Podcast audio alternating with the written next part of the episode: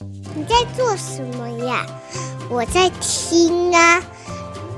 你在听什么呀？我在听见新经典呀。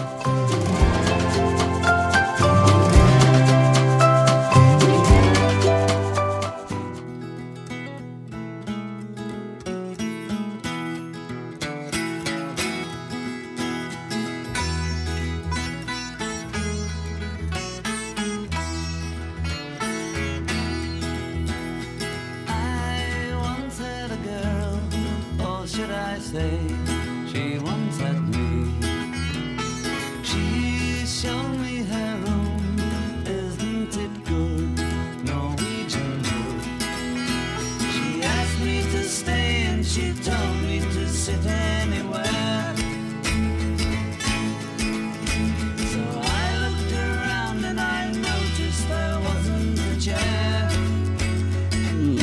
在你听到的是一九六五年 Beatles《塑胶灵魂》专辑里的歌曲《挪威的森林》。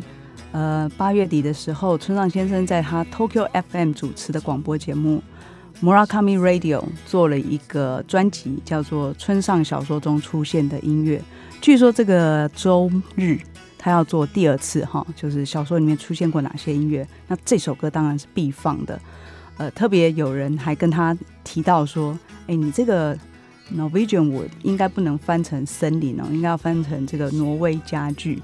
村上还在他的广播里面说：“哦，如果小说书名翻成挪威家具，应该谁也不会买吧？” 哈，哎，我还记得一件事情是村上的太太，嗯、呃，就是他这个挪威森林小说原来的书名也不叫挪威森林，嗯、叫雨中的庭园。对，雨中的庭园。嗯、然后是他太太跟他说，最好会有人会买这种书名的书哈。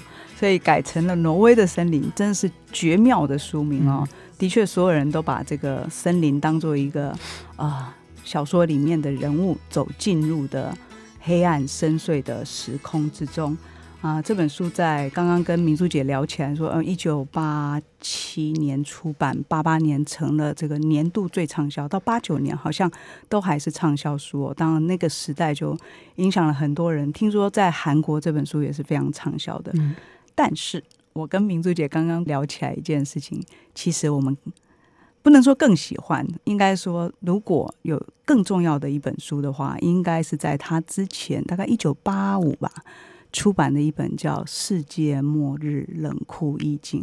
我最近非常想重读这本书。嗯，明珠姐，听说你最喜欢就是这本？对对对，是因为我我我那时候刚好去啊、呃、去美国旅行。然后我在在纽约的记忆国屋，嗯，看到了这，这本书，这本书是日文版，日文版，嗯，记忆国屋书店卖日文书，在纽约。然后我就很很好奇，我好哇好高兴。然后而且他得了古奇润一郎奖，是。然后我马上买下来回去那个读哦，嗯，开始读。那他因为两个故事，两偶数。章跟基础章是两个，对，世界末日跟冷酷已经是交错的。表面上看起来是两个完全没有没有关系的故事，嗯、可是都很迷人。一个很现代，嗯、然后一个好像很神秘的一个，不知道是不是古代那种感觉的。所以我我就非常迷这这本书，然后一直呃想说啊、呃，有一天我要来翻译这本书。嗯，那那个时候，嗯、呃，可是我还想。嗯，《巡洋冒险记》还没翻啊？那时候你还正在翻《巡洋冒险记》，还没翻，没有。嗯，我那个时候我是翻了，刚好翻了《听风的歌》跟一九七三年的《弹珠玩具》，然后寄给时报。那还不晓得时报要不要出版？是是 是，所以 所以他们还在犹豫吗？他根本还不知道 我有没有机会翻译这个《巡洋》跟《世界末日》。是。但是我非常喜欢《世界末日》。世界末日冷酷意境，坦白的说，如果后来村上不是这样子的话，然后没有呃挪威森林的话，的确不是一个一般出版社会马上想要出的书哦，嗯、因为它其实挑战度极高，一个虚构的世界，两、嗯、个虚构的世界交织，对，那而且很厚。然后我还记得的是，其实《巡洋冒险记》就有这种很很很难以理解的一些呃所谓的异世界，另外一个世界哦，嗯，那。但是因为《巡洋冒险记》用了一个所谓的 hard-boiled detective，就是我们叫这个硬汉推理，就是有一种很 很快节奏的，你会进入一个推理小说的，因为它故事性很，对它它它里面要找什么东西嘛，嗯，那你就会感觉到说很容易读，而且啊、呃、篇幅也比较薄，是。但《世界末日冷酷一境》其实在当时对所有的普通村上读者来说，一定会觉得很惊讶，就是哎，之前那个听风的歌很轻松的某一种气氛怎么不见了？啊，薄薄的，然后哎，忽然。两个故事加起来好像两本书这样，嗯、充满了密码，充满了不认识，跟你现实世界完全不一样的、嗯、啊两个世界。那这本书我我是很推荐，就是如果刚刚开始进入呃村上世界的人，你可以把这本书当做挑战，过了这一站以后，其他的对你来说都是轻而易举的。呃，我再讲回来这个，我们刚刚放《挪威森林》，其实还是要回到。挪威森林的确对很多人来说是最容易这个辨识的村上春树的一本书，不管你是不是最喜欢它，因为它是写实的，对对，最容易懂。嗯、而且还有一个事情是跟我们今天讲川川本三郎的主题也很有关系，就是他的写实里面其实就吐露呃吐露了这个村上大概在一九七零七一，他其实在大学念那个时代的整个时代大学里面发生了什么事。还有，好像他自己是发生仿佛是他自己的事情，对朋友的事，然后呃，女孩子的困在一个呃另外一个朋友的死之中，然后呃看起来有希望的另外一个女孩子，但是她还没有放下自己的过去。嗯，那个明珠姐还记得吗？里面那个机动队，就是她住在那个宿舍的时候，对，有一个每天早上做体操，对对对，有几队，对，那呃其实。我当时读那个小说的时候，我对呃游击队或机动队，其实就是他们的国家警察了哈，是是，并没有充分的理解，就觉得这个人很怪而已。嗯，可是后来看到一九七一年到一月十十八十九，就是安田讲堂的时候，那个学生困在那个讲堂里面，东东京大学讲堂外面就是有着武器的机动队要攻进去，后来当然所有学生都被抓了哈，那是非常惨烈的一幕。呃，你就突然对机动队在那个小说里面，难怪日本人在读那个书的时候是一个这么疯狂的状况。嗯，就是那个我我当时不懂为什么一百五十万、三百万这样一直堆上去，后来才知道说，嗯、哇，那是他们亲身经历了那些一整代人的回忆。对对，可能即使不是亲自，那可能他的亲戚朋友或者小孩或者大或者那个嗯是呃，日本在第二次安保。呃，这个安保运动或者说学生全共斗运动里面，其实因为比较激烈，我觉得在那个川本三郎的这本书里面讲的非常清楚。嗯、他就说，第二次他已经不是一个改革、政治改革的口号，他、嗯、其实是很诗意的，甚至于有点。呃，极度浪漫的，嗯，所以他是不断自我否定，包括比方说，我如果去念大学，我是不是就成了体制中的一份子？嗯，所以很多人就不念了，就是跟那个退学。挪威森林里面的那个渡边一样，就去流浪了，就可能一个月都不知道去哪里这样子。寻找答案。嗯，即使是没有答案，但是一定要让自己好像完全脱离体制。嗯，呃，不过他们好像两他描写的。好像村本三郎讲的是台大的那个呃那个东大的东大的嗯。是。嗯 对东大是是是，然后呃在那个村上。村上讲的是早稻田大学。是是是，他们是不一样的。两个校园同时进行着这个学生运动，然后都类似蛮类似的，然后互相好像大家是有共鸣的，然后其实全日本哦很多学校都都有。类似的活动。是听说当时日本整个有五十五个学校，后来就整个被封锁了，就是你根本也就不用上学，因为学校是被封锁，因为呃国家怕这些学生继续继续动乱嘛。嗯、那他们有很多抗争活动，对首相要出访啊、呃，要做任何决定，其实就是要阻止美国跟这个日本。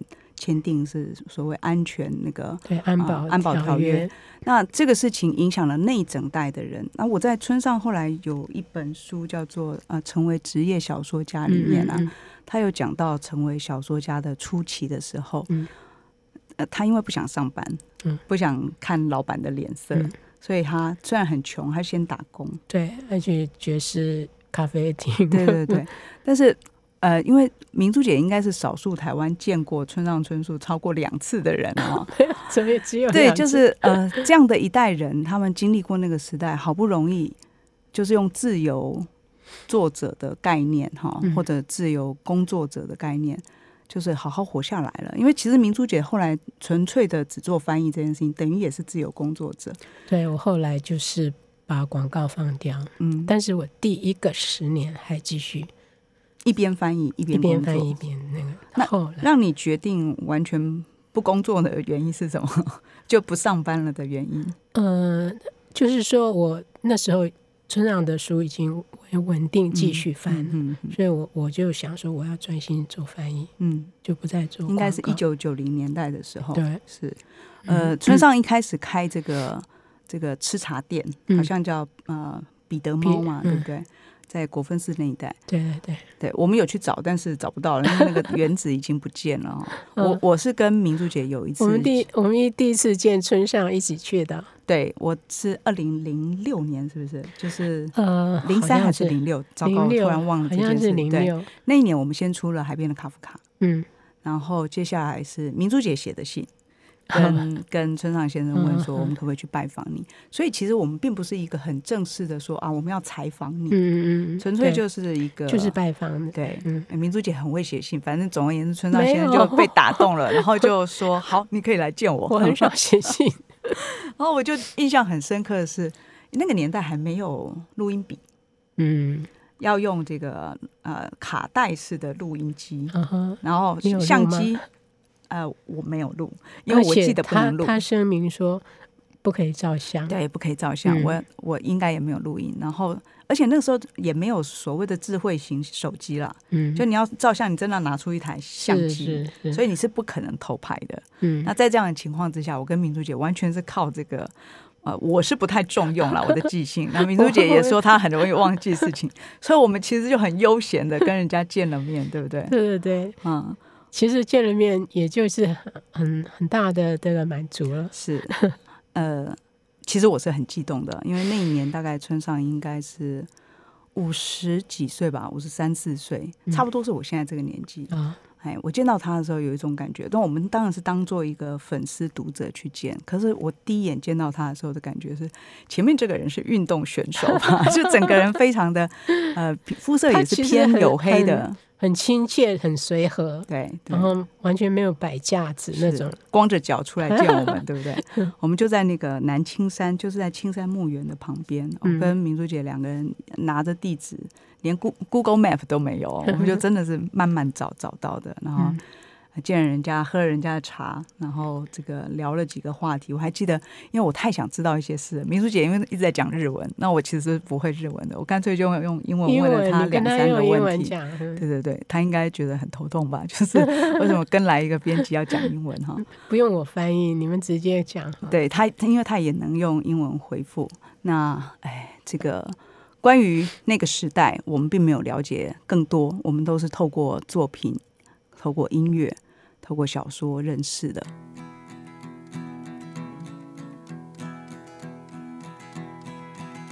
Oh, where have you been, my blue-eyed son?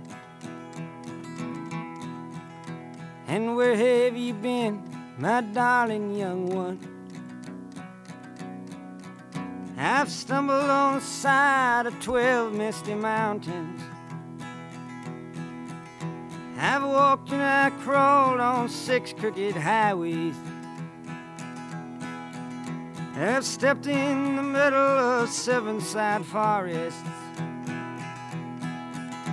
I've been out in front of a dozen dead oceans. I've been 10,000 miles in the mouth of a graveyard. And it's a hard, it's a hard, It's a hard, it's a hard, it's a hard rain gonna fall. A hard rain's gonna fall. 一九六二年，二十一岁的 Bob Dylan 写下这首意象繁复、充满寓意的歌曲。歌词里面有一个问答，唱着：“大雨要落下了，你有什么打算啊，我的蓝子蓝眼孩子？”少年说：“我要在大雨降下前离开，走进最黑最深的森林处。”哎，听到这一段真的很像村上春树小说的某一个片段或开场啊。呃，在前面我曾经提到，村上春树在他的广播节目 Murakami Radio 里面说，他这个以 Music in Murakami 为题哦，点了很多歌嘛，就是在他小说里面出现的歌，其中一首就是这一首。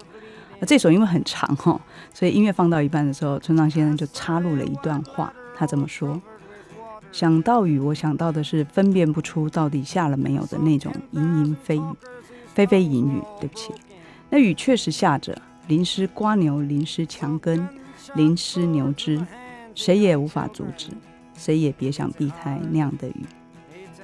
雨到最后像一片模糊的帘子，笼罩了我的意识，我的现役睡意渐渐降临。而 Bob Dylan 一直唱着 A hard rain is gonna fall。呃，这段话其实也会让我想起川本三郎的《我爱过的那个时代》。我爱过的那个时代里面，其实就是。就是在讲那个时代是经常的下着雨的哦，那个时代的象征其实就是下雨。川本三郎说：“后来我就利益他，因为一个公安事件帮助了一个学运分子，说起来就变成了替他掩藏犯罪证据，但他其实本来的用意是要保护所谓的消息来源。他认为一个年轻记者应该要遵守这样子的新闻准则，你才能够让这个。”呃，受访者无私的向帮你对你说出真相，结果没有想到他太嫩了哦，所以当时连朝日新闻社都不支持他这样子的论点，希望他把他供出来。这当然背后有权力结构的问题，所以最后牺牲掉的就是他，他被他被警察逮捕，以湮灭证据的罪名关进牢里。那之后呢，这个报社也把他解职了。这个这个年轻人当时才二十七岁。从此，他的人生等于就没有真正的，呃，有机会再进入他喜欢的体制。对，改变了他的一生，改变了他的一生。是后来他就说，他就呃离开学校，也离开职业，他他常常不再当记者，也不再当记者，后来才变成一个评论家。所以。嗯这个是因祸得福，我认为。对，后来才知道是因祸得福，而且在这个书里面，其实我们很心疼的地方是他等于就要自己找一条路。对，幸亏他很年轻，工作，对，他要找一个活下去的方法。是，而且我后来才知道，那个时候等于第二年他就结婚嘞。他他的妻子叫川本惠子，呃，在这个现在还啊依旧依然想念你这本书里面，我们才知道说，原来当时他主动，他被解职了以后，被关起来以后。当然很快出来了啦，因为他是一个比较小的罪名。但他出来以后，他就跟这个川本惠子本来已经准备要嫁给他的，对，可能有那才才二十一岁，嗯，就准备要嫁给他，不知道是订婚了还是怎么样。对，不过村上好像也很，嗯、也是大学时候就结了婚。对，那个年代其实爱可以抵抗一切的制度上面的恐怖哦。总而言之，他本来跟川本惠子说。惠子小姐说：“这个我们就解除婚约吧，因为我现在这样子的人没有办法，嗯、没有办法成为你的丈夫吧。”结果惠子小姐说：“我要嫁的又不是朝日新闻社。”呃，我觉得这个真的是太酷了哦。那这个 川川本惠子好像比她小了大概七岁。嗯。对，呃，等于是这个战后，他们叫战后派啊，就是其实是真正的呃，这个经历了战争之后重建起来的日本那个年代才出生的人，所以似乎比较乐观。嗯，虽然他也看到学运的发展，但是啊，呃，这个女孩子，我我们请这个朱天文呢，帮我们阅读这本书，因为里面有提到侯侯导的电影嘛，嗯，请他帮我们阅读这个书。推荐的时候，他读完，他写了一段话来，他说啊，读了这个书的人都会爱上川本惠子女士。哦，我觉得真的是，就是呃，那个川本三郎就很爱哭，嗯，川本惠子就会笑他，然后你就是感觉，然后他又是那个嗯、呃、学服装设计的，对不对？那个明珠姐会不会在她身上看到一九七零年代或八零年代台湾的女性的感觉？对对，其实台湾的女性啊、哦，也是很。很独立自主，然后很勇敢，嗯，嗯。很创新，然后也很很敢于追求什么，主张什么。是，我也很庆幸，我的确就是看着这一代女性长大，所以我们你也是，我我是比较晚的，所以我看着他们的时候，你就、嗯、其实你的前面等于有人在铺路了嘛，嗯、但看起来他们会只是就是刚刚好，就是那个刚刚开始走新女性的那一代，对对对，然后在女性杂志工作，然后写一些这个。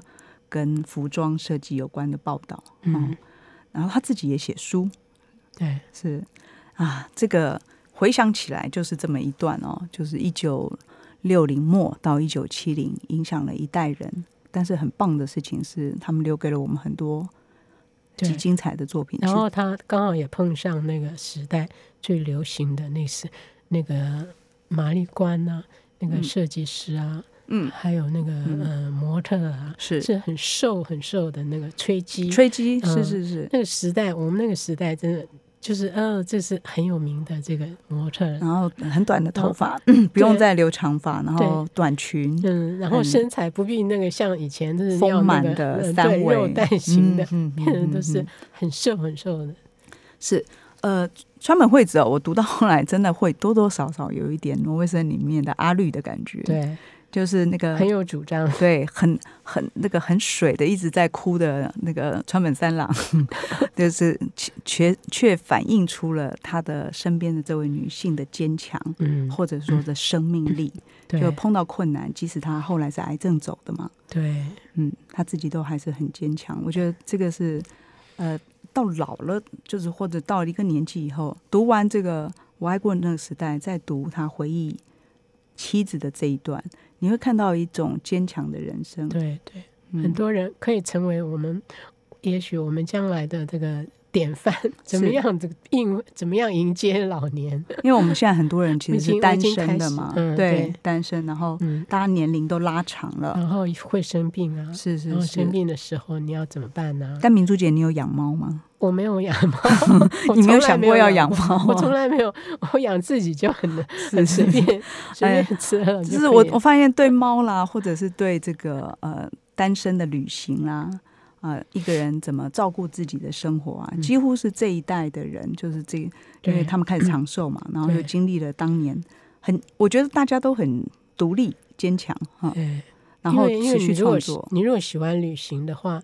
那你你这个猫啊狗啊还要还要托谁照顾是很麻烦的事。我唯一养过的是那个鱼，孔雀鱼我养过，是。然后其他就是盆栽。是。那植物的话，你你浇点浇一些水，它可以耐好几天，然后就比较嗯不会那么在乎那个怎么样。嗯，我知道明珠姐是很喜欢旅行的，所以这两年下来不能旅行，应该让你。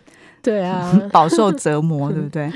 呃，在这个川本三郎的书里面，他曾经提到有一个女孩子，其实是在她年轻二十二岁的时候就就自杀了，是一个女女女演员，女女歌手吧，哈，就是其实十几岁就上了他们周刊朝日的封面人物，当做一个美少女这样。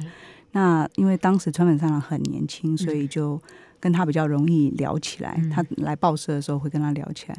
这两个人还一起去看电影。对对对。看完电影以后，这个女孩子跟呃川本三郎说，她觉得电影蛮好看的。川本三郎说：“嗯，会吗？哪里好看？哈？”这个女孩子说：“因为刚刚 Mike 呃 Jack Nicholson 在里面掉了眼泪，那一幕她觉得很棒。”哦。